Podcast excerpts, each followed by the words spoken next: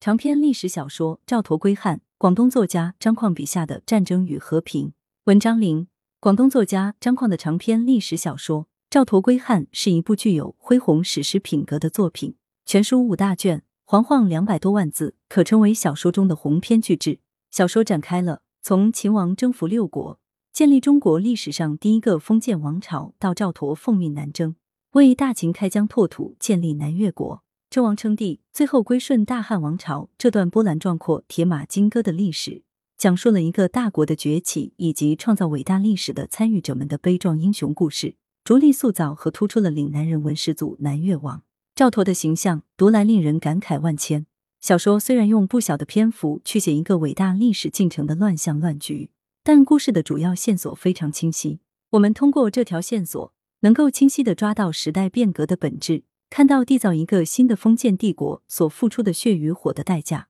更看到战争时代那片南方和平的净土，从而能更深刻的认识赵佗归汉的重大历史意义。当代历史小说的两大走向，从作品的主要线索构成可以看出，张况进行了大量的案头工作，为创作这部长篇小说做了充分的素材准备、思想准备和艺术准备。他曾以充沛的热情创作了十万行二十一卷大型历史文化长诗《中华史诗》，出版过《大秦帝国史诗》《大汉帝国史诗》《大唐帝国史诗》等七部历史文化长诗，对先秦两汉的历史可谓烂熟于心。正是带着这样的思想艺术准备，他打造并夯实了自己的历史观点，转入了历史小说的创作。当代历史小说大致可以分出两大走向：一是受西方启蒙的理性主义思想影响较重。更多体现为批判现实主义精神，试图通过更为真实的还原历史，来表达作家的历史态度，挖掘真实的人性，表现人性的矛盾与冲突，达到批判现实的思想高度和艺术深度。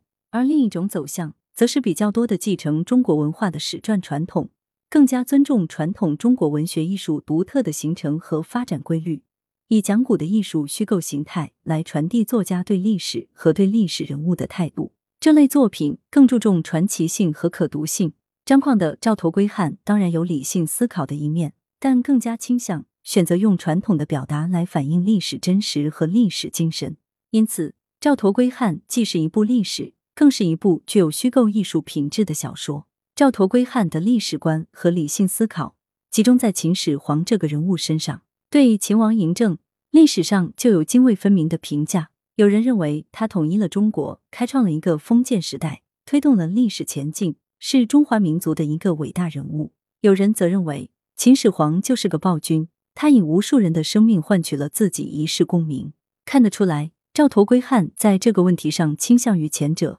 作品态度鲜明的表现秦始皇开疆拓土、统一诸夏的雄心壮志，表现中华民族大国意识早期用血与火的代价换取的残酷历史。表现出历史前进摧枯拉朽、不以人的意志为转移的强大力量。尽管用人性论很难也无法解释国家的历史进程和国家的命运，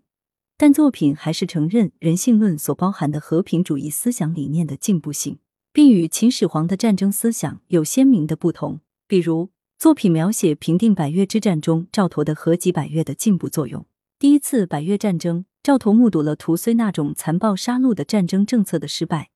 更加坚定了原来的合击百越的思想的正确性、可行性。在第二次南征之战中，赵佗更多的采用减少杀戮、减少伤亡的方式，用和平和讲道理的方式，甚至用和亲的方式来争取越族人民的归顺，取得了显著的效果，达到了战争所没有达到的目的。这个策略在后来赵佗成功治理百越地区、稳定民心过程中起到相当大的作用。这种理念与当时北方中原地区的连绵不断的战事形成了鲜明的对比，更看出赵佗策略的进步性。作品在这里着墨颇多，表现出支持的态度，用在和平发展的时代形成的世俗观点去关照历史、评判战争的作用，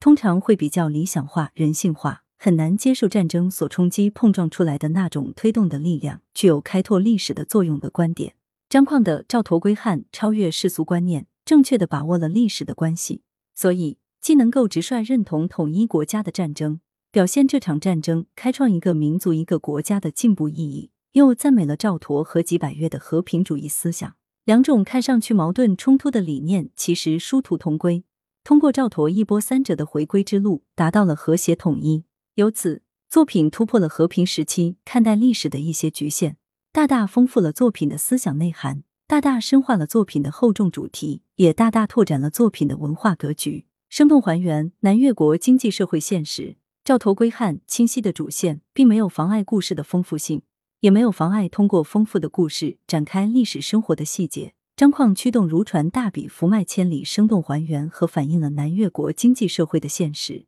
从而让人感受到时代变局中人的生存状态和人的命运的多样性、复杂性。作品一边描写伐楚战争的艰难与失败，一边通过倒数的方式回写了秦王嬴政三岁即位以来，继承了父辈的伟大战略思想。毫不留情地除掉了吕不韦、嫪毐等人的势力，重用李斯、魏辽、王绾等人，开启了他的大国霸业进程，发动了剿灭韩、赵、魏、楚、燕、齐六国的统一战争。这些故事虽然我们耳熟能详，但作品重新叙述仍然有着深刻的用意，反映着一个大国意识与意志形成的不可逆转的必然性。特别是描写到秦王受挫时的冷静表现，就可以看出。这种必然性会转化为不可抗拒的历史伟力，给秦王以定力、以信心、以远见。所以我们可以看到，当第一次伐楚失败时，朝野一片惊慌，而秦王却能不动声色、不慌不忙，不急于惩罚败将，也没有动怒骂人，更没有失态杀害将领，而是有条不紊的与李斯他们讨论，安排新的统帅，准备新一轮征战，表现出一个胸怀大志的古代政治家的胆略与风范。从秦王的自信中，更能感受到一个大国崛起的历史必然性。实际上，张况这部作品也缜密细致的描写这个历史进程中秦王以及秦国自身的矛盾冲突埋下的多种风险隐患。有些风险隐患是不可克服的，并终将变成国家的政治危机。小说描写了围绕立太子过程中各种势力的角逐，正是这种风险隐患的具体表现。按秦律，公子扶苏应该被立为太子。而扶苏本人也有很大的抱负，希望自己能尽早建功立业。然而，秦王在这个问题上一直犹豫不决，与他通常那种果敢霸气的性格和做事风格大为迥异。秦王内心深处还是略嫌扶苏性格有些柔弱，个性不够硬朗，还有过多的仁慈之心存在，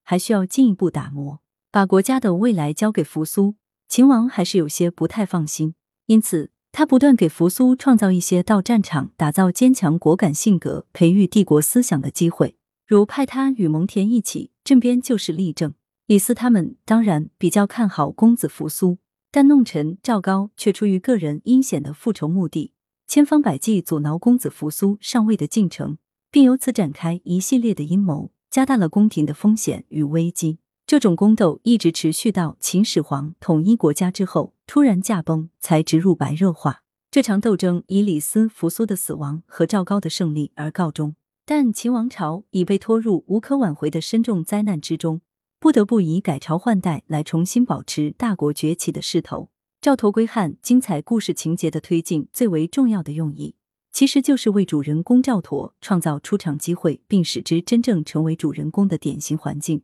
提供人物成长的政治文化生态，在描写人物出场时，张况的过人之处是很会设计情景，很能构建引人入胜的故事情节。赵佗出身贫寒，小时候被李斯带进宫，成为秦王的贴身侍卫，慢慢成为一个有为的青年将军。他原本一直只是一个史诗般时代变局的旁观者，并且在伟大时代变局的环境中慢慢成长起来。他一直对秦王忠心耿耿，随时准备听从秦王的召唤。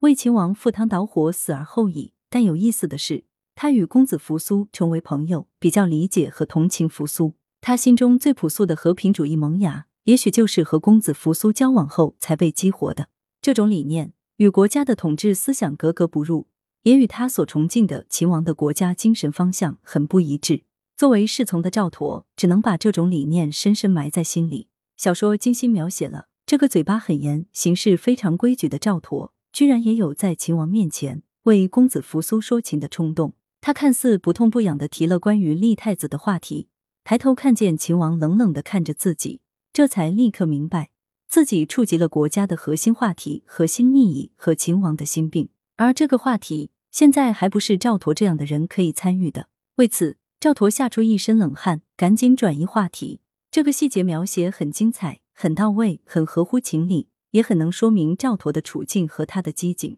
直到统一战争后，赵佗才真正有机会与秦始皇实质性的讨论治国理政的问题，如统一文字、统一度量、统一道路标准以及边疆问题、百越问题等。赵佗的才能，特别是政治才能、军事才能、管理的才能，在助力秦始皇中最后被认可，为他日后领兵出征百越埋下伏笔。小说故事情节在这个时候才算发生重大转折，把叙事重心拉回到了赵佗身上，开启了叙事上的赵佗时间。赵佗这才真正成为小说的主角，并一路展开而去，直到叙事的高潮，实现归汉主题的叙事任务。我很叹服张况结构故事的从容气度和灵巧手法，他有着高人一筹的冷静思维和不着痕迹的细腻表达。赵佗归汉在充分运用历史资料讲述故事的同时。也充分运用小说艺术虚构的特点，对情节大胆展开虚构。特别是把赵佗作为故事主角叙述的时候，这种虚构的巧妙性和重要性就显得尤为突出。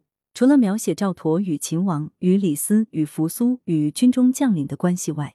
小说还极为细腻的描写了赵佗与几位女性的关系，展现了赵佗令人羡慕的世俗情感生活。这种写法既调整了叙事的节奏。也有利于立体展开人物的情感精神世界，魔化大变革时代的世态人生。赵佗归汉，格局宏大，人物众多，塑造人物形象难度自然相当大。对主人公秦王赵佗、李斯、赵高等人的命运大书特书之余，一些无关宏旨的小人物，如王翦的管家米芾出自刨三，怡红楼妓女云姑、山姐、兰芝、蔡波波，赵佗祖母赵曹氏表妹凤娟、凤妹。赵高之女季平等等，张况也都给他们安排了卑微而跌宕的命运，以烘托大变革时代的世态人生。在这些大人物、小人物的命运穿插中，我们读到许多有血有肉的人物，如秦始皇这个帝王政治家的形象，就给人留下很深的印象。他那种刚毅、冷酷和自信的性格，代表着强大国家一往无前的意志。李斯的形象也写得很有特点，这个法家丞相坚定的执行着商鞅变法以来的国策。辅佐秦王开疆拓土，治理朝政，功劳很大，应该说是个狠角色。可就是这样一个人，却因一念之差，陷入赵高阴谋圈套里，与秦二世沆瀣一气，结果葬送了整个王朝，连自己的生命也葬送在赵高手里。这样一世聪明之人，办了这么个傻事，成了历史悲剧的一个惨烈角色。毫无疑问，张况是塑造人物形象的高手，作品中人物的出场总是奇高一招，很有看点的。描写人物命运时，张况最是用心，也最是用力。最成功的人物形象塑造，当然是小说主人公赵佗。这个人物从少年时期写到中年、老年，时间跨度相当大，经历着大时代变革的风风雨雨、起起伏伏，世态炎凉，命运难料。赵佗的思想变化和性格变化很大，也很复杂。不过，这个人物思想性格有几个特点是没有变的。那就是一直流淌在他性格血液里的文化基因，对华夏与中原的血脉认同。作品抓住了这些特点，展开了生动的人物塑造和故事铺陈。其一，赵佗思想中的正统意识、国家意识和大局意识，这个思想品质显然是长期在秦王身边学习并培育出来的。小说写道，赵佗在伴君如伴虎的成长过程中，在无限崇拜和忠君过程中。渐渐建立起自己的正统意识和朴素的国家意识。当然，赵佗青年时期的国家意识更多的表现在忠君意识上。其二，赵佗具有朴素的和平主义情怀。作品写他虽然是个能打硬仗胜仗的战将，也有坚定秦王战争统一国家的思想，但在骨子里，他并不是一个好战分子。图虽是个好战分子，而赵佗心里却不断萌生非战的念头。事实上，秦王嬴政也不能被当作好战君王来看。每一个政治家选择战争的方式解决问题，都是相当慎重的。战争是所有非战方式失败后的被迫选项。赵佗当时不是君主，却具有政治家的远见和品质。他后来和几百越的主张与策略，表明他内心是选择和平解决方案，期望以征服人心的方法来实现对岭南的占领。其三。和几百越思想与孔孟之道有着深刻的内在关系。小说显然在提醒我们注意到赵佗思想观念里孔子仁义思想所起的作用。赵佗在秦宫里读了许多书，其中也读了不少孔孟之书，对和平观念有了最初的认识。在与公子扶苏交往后，仁义思考更有心得，不知不觉间升华为一种带有和平含量的历史观、社会观，在百越战争中得到机会践行。从这里可以看出，他的合集百越理念里藏有仁义的和平主义灵魂。有意思的是，赵佗是由秦代重要的法家思想实践者李斯这个文臣带出来的军队将领，却在战场上主动践行儒家思想。这两种思想虽然格格不入，却能和谐的融在赵佗的思想性格之中，不仅打造了赵佗的思想，也打造了他的品格。其次，赵佗是个重情感、有责任担当、心中有爱的人。小说写他与三个女人的关系，突出了他的家庭生活的责任感以及对女性的尊重态度、复杂感情。他那颗被严酷战争锤炼出来的硬朗的军人之心，却仍然装得下红尘中的爱，仍然能产生慈悲善良的爱心。对家庭的爱，对妻妾的爱，对战友的爱，对子嗣的爱，糅合在一起，形成了一个血肉丰满的赵佗，让人喜爱，让人信服。这种爱，在他后来的帝王生涯中，转化为对土地的爱。